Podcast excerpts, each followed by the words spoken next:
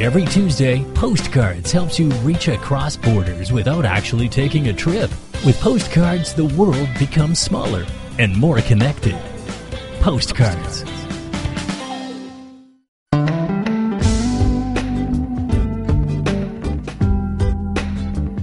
Hello and welcome to Postcards, a show which takes you across borders without actually leaving home. I'm Wen Jie.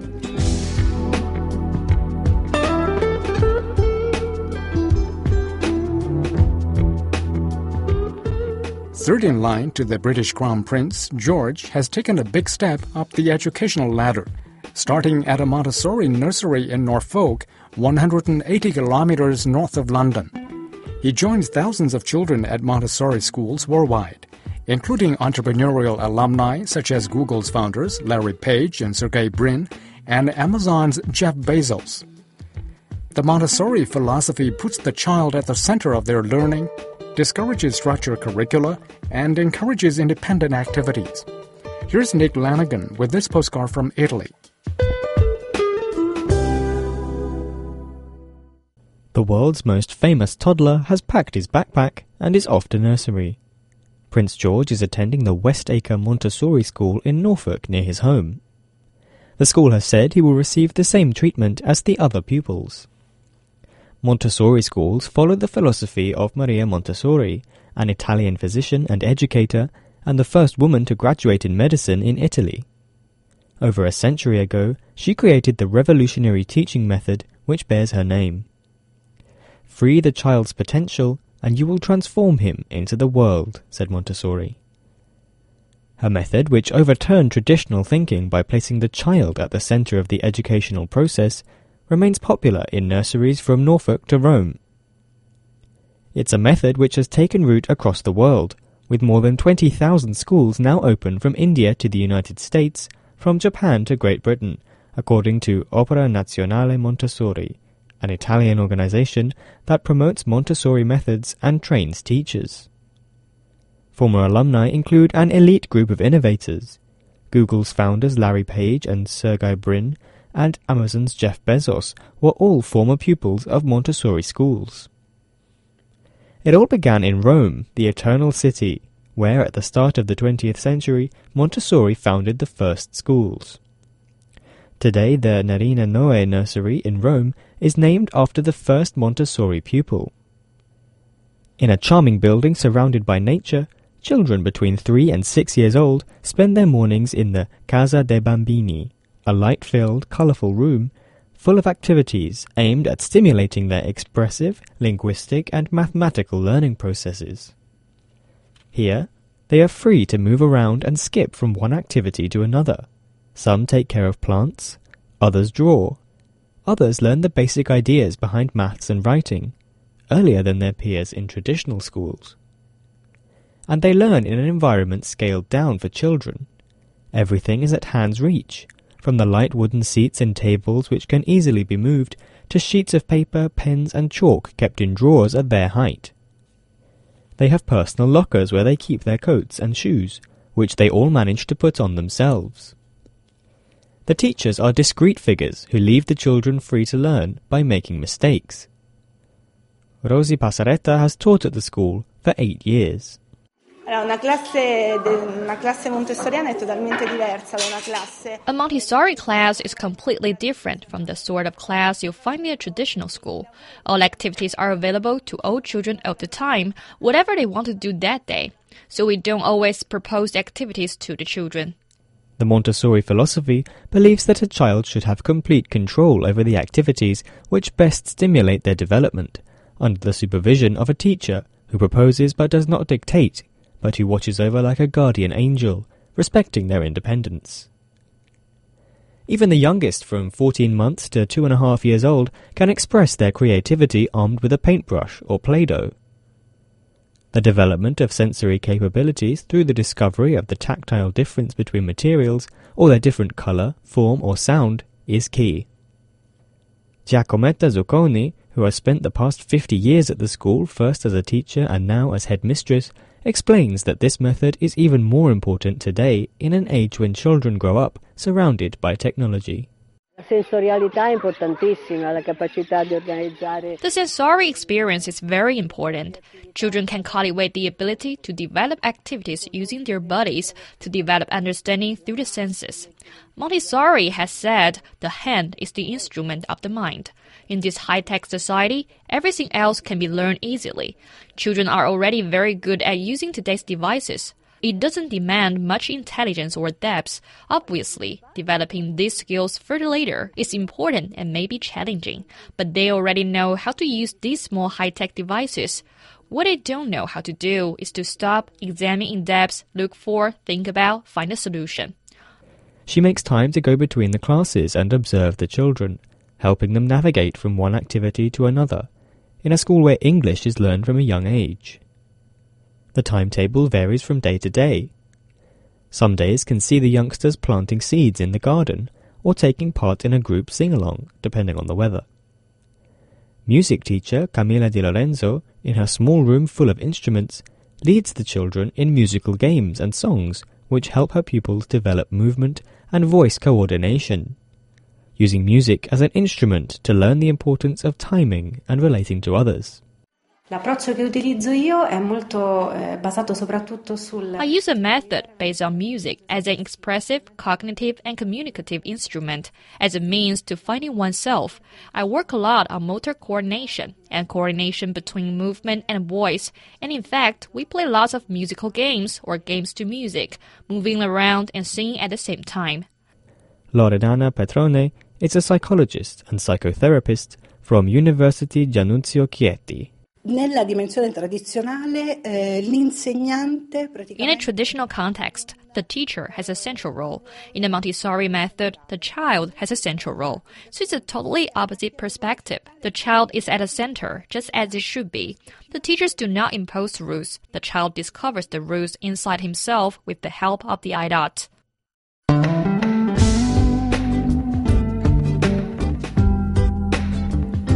You're listening to Postcards a weekly program on events and life stories taking place in different parts of the world.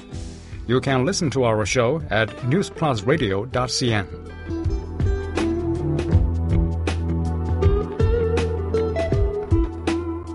The Moscow Classical Ballet has brought some magic to the stage in Morocco with its interpretation of the love story La Traviata. Despite limited rehearsal opportunities, the dancers lit up Rabat's Mohammed V National Theatre to music performed by the Royal Symphony Orchestra. Here's Bob Jones with this postcard from Morocco.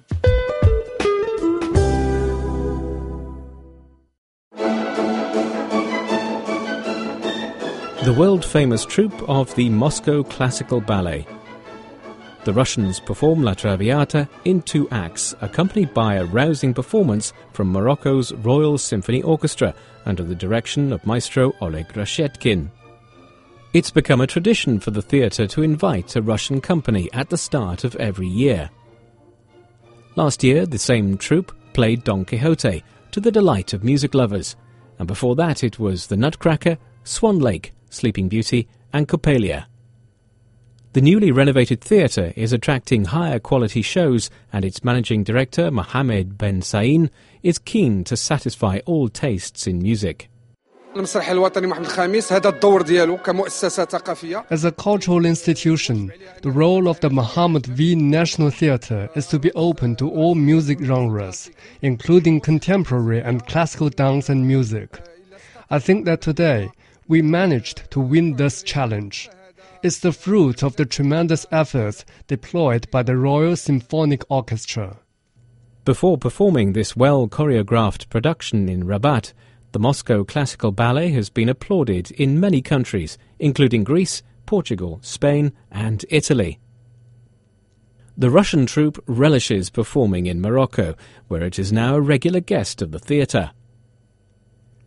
Its artistic director and choreographer, Natalia Kasatkina, who was a star of the famous Bolshoi with her husband Vladimir Vassiliev, is delighted with the ties to the Moroccan stage. Очень нравится Марокко. Очень как э, страна. It's not the first time we met Moroccan Royal Symphonic Orchestra. It's our fifth meeting together. The troupe likes Morocco very much for its traditions, its mentality, and its charm. without forgetting the professionalism of the orchestra that's probably the best in the Arab world. The 70 musicians of Morocco's Royal Symphony Orchestra and the 30 dancers that make up the Moscow Classical Ballet faced a real challenge here as they had only two rehearsals together before facing the discerning audience. So the performers had to quickly work to synchronize the music with dance. The task of conductor Oleg Rashetkin wasn't easy, as his job involves not only conducting the orchestra, but keeping an eye on the dancers and ballerinas who spin and jump on stage. Uh, we have to do this show with only two rehearsal sessions, and it's very difficult because the themes change frequently and so on. But the orchestra is now on its way to being fully professional like any European orchestra. It is able to do so and also able to follow the conductor, who keeps an eye on the dancers. The orchestra can follow the show brilliantly. La Traviata is based on the novel La Dame aux Camélias, or The Lady of the Camellias, by the French author Alexandre Dumas. It's about the history of a young courtesan who sacrificed her life to redeem her lover.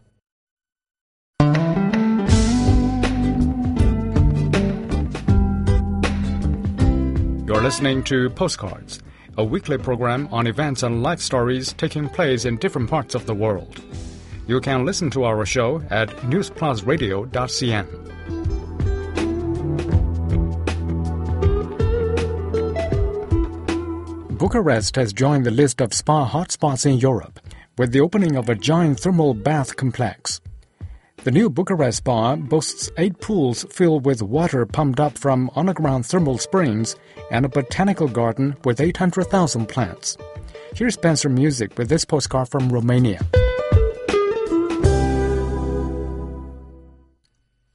An exotic water place in the Romanian capital. Austria's AHEAT Group has opened this huge thermal bath and spa complex that it says is the largest in Europe. Therme Bucuresti, or Bucharest Spa, currently boasts impressive figures. A complex of 250,000 square meters containing eight indoor and outdoor pools and 16 water slides. There's also a botanical garden filled with no less than 800,000 trees and plants, 500 of which are palm trees. The water in these steaming pools is pumped from more than 3 kilometers underground and cooled to a constant 33 degrees Celsius. Stelian Jakob is the general manager of Therme Bucuresti. We wanted to give a new value to one of the least exploited natural resources in Romania, the geothermal waters. In this project, we managed to pump water up 3,100 meters from underground at more than 80 degrees Celsius we use these waters to heat the whole complex 360 days a year. The complex cost 50 million euros and took three years to build. Jakob says a great deal of complex engineering work was involved. The construction was very difficult. We can compare it, for example, to the building of an airport. There are very complicated operations here we need to take care of the airflow and the heating of the complex. The treatment of the waters done through ozone, which is the most professional system these days to treat water. We get a very high purity of water as a result, adding to the comfort of all the visitors who come here. The owners claim the vast project is environmentally friendly too. Jakob hopes the spa will attract a wide range of customers from families with children at the weekends to professionals who want to relax for a few hours during the week.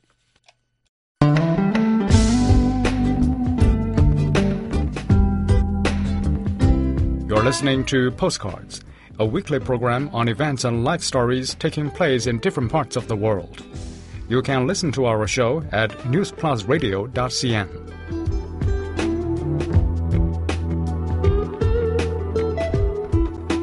Look out, shoppers. What's billed as the first house of horrors in Egypt has opened in a Cairo mall.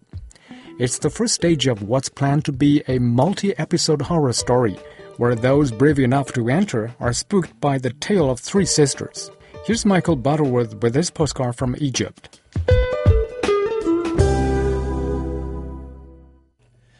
The sign outside warns people they enter at their own risk. The Horror House is a big departure from a normal visitor experience at this shopping mall. But a good scare is just what these three Cairo girls are looking for. Once cart based fun houses at Egyptian amusement parks, the rooms are now the first ever walk through House of Horrors. The girls first meet a less than welcoming housekeeper. Then their nerves are tested in an audio and visual experience, featuring live actors who screech, chase, and lunge at the visitors. Sarah Alam leaves the house looking rattled, so it's surprising to learn that this is her second time through. This is my second time coming here. The first time I was so scared that I couldn't concentrate on what was happening inside, and I was laughing with my friends. This time I concentrated a lot, and I've seen some different things inside. It's really awesome, and you discover things in a new style, and it's a great experience. Her friend Mariam Hassan explains how the story plays out. The story is about three sisters who lived inside a house. Each sister has had a bad experience. One of them killed her husband because he betrayed her.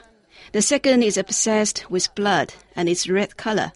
And the third sister got possessed by a demon. Something scary happens to the visitors in every room. Lara Ahmad is just pleased to have a new style of entertainment available in Cairo.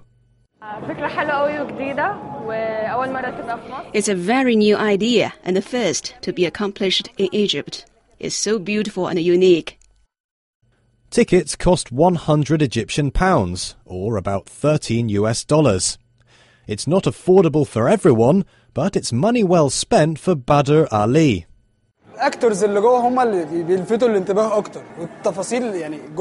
The live actors inside are the most iconic thing about it. Also, the corpse and monster figures inside are new. You feel exactly like you're in a horror movie. The housekeeper is 58 year old Bahi Elsaman. With an unsettling look in his eyes, he briefly describes to people what they will see inside. I receive the guests at the very beginning, even before they get an entrance ticket. I transfer fear and anxiety to the guests. Some guests get scared of me and decide not to continue, and others have told me that they hate me.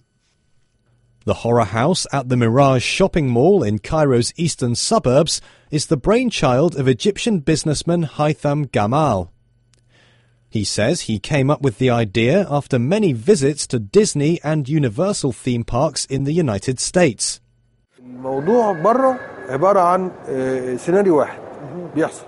Other horror houses around the world have a specific repeated scenario for all visitors. Here at Horror House Egypt, we have a tale. This tale we have created is abstract to the visitor. It's the visitor who writes the scenario according to his vision. It's divided into 15 episodes. The first episode gives you an introduction to the house and the characters' events. In every episode, events increase as well as the horror, and the visitor starts to discover the tale. Then we publish a book afterwards about the story. So you will read it, then enter the house and experience every chapter of the book. He says all the decorations, costumes, machines, and special effects are imported from the US. Gamal will travel to California to seal a deal with a supplier for phase two of the project, which he says will be bigger and even more terrifying. Soon the attraction will tell the full story of the three sisters who kill their relatives. There will be nine rooms, including a bathroom full of corpses, a kitchen where flesh is on the menu, bedrooms inhabited by skeletons, and five actors dressed in monster masks to terrorize the visitors. Sometime in 2017, a total of 15 rooms will be opened, and visitors will have to enter them to solve puzzles before they can continue the story. The operators say it's been a big success during its first few months and is especially popular with young people and teenagers. That means residents of Cairo can expect more shopping centre scares in the years ahead.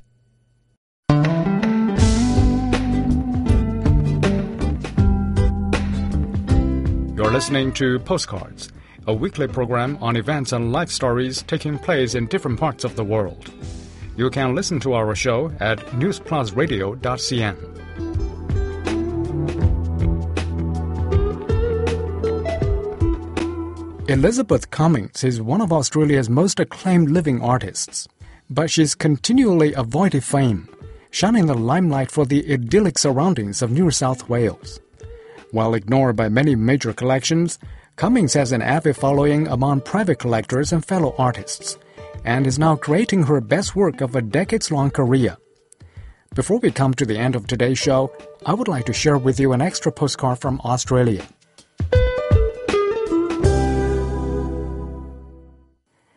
Elizabeth Cummings is regarded as one of Australia's greatest living painters, but she's arguably never received the recognition she deserves.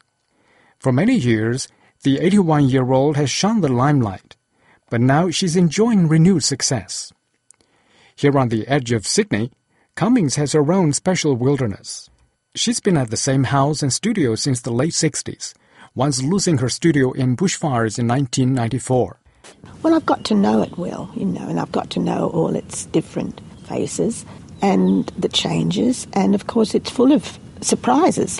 When we had the rain and the creek was a, a raging torrent, you can't believe it now. You know, there are two drops in that creek at the moment.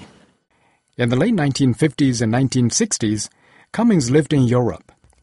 She came back to Sydney and taught and quietly worked away mentoring younger artists and traveling with them to the outback to paint. But all the while, she shunned the limelight. Not mad about it, really, in lots of ways. yes, it's I, I really didn't. I like anonymity. In her studio, the canvases are often bigger than the artist. She keeps going back to them, many months in the making. The thing about painting is that uh, it engages me, it, it, it interests me, it excites me. And uh, so it's always, I'm always looking forward to the challenge of the new painting, the next painting. In the past six months, Cummings' works have featured in Hong Kong, in Sydney's Manly Art Gallery and Museum, and in a major commercial gallery.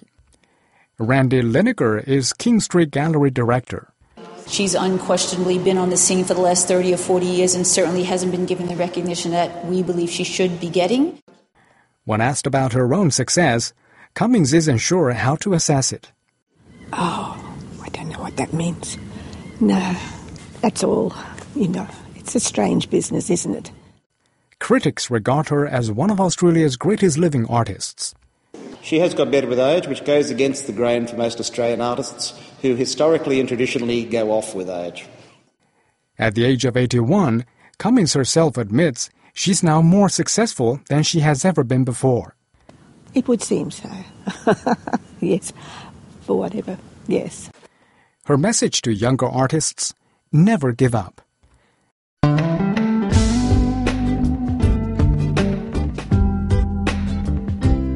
With that, we wrap up today's postcards. For program producer Zhao Jianfu, I'm Wen Jie. See you next week.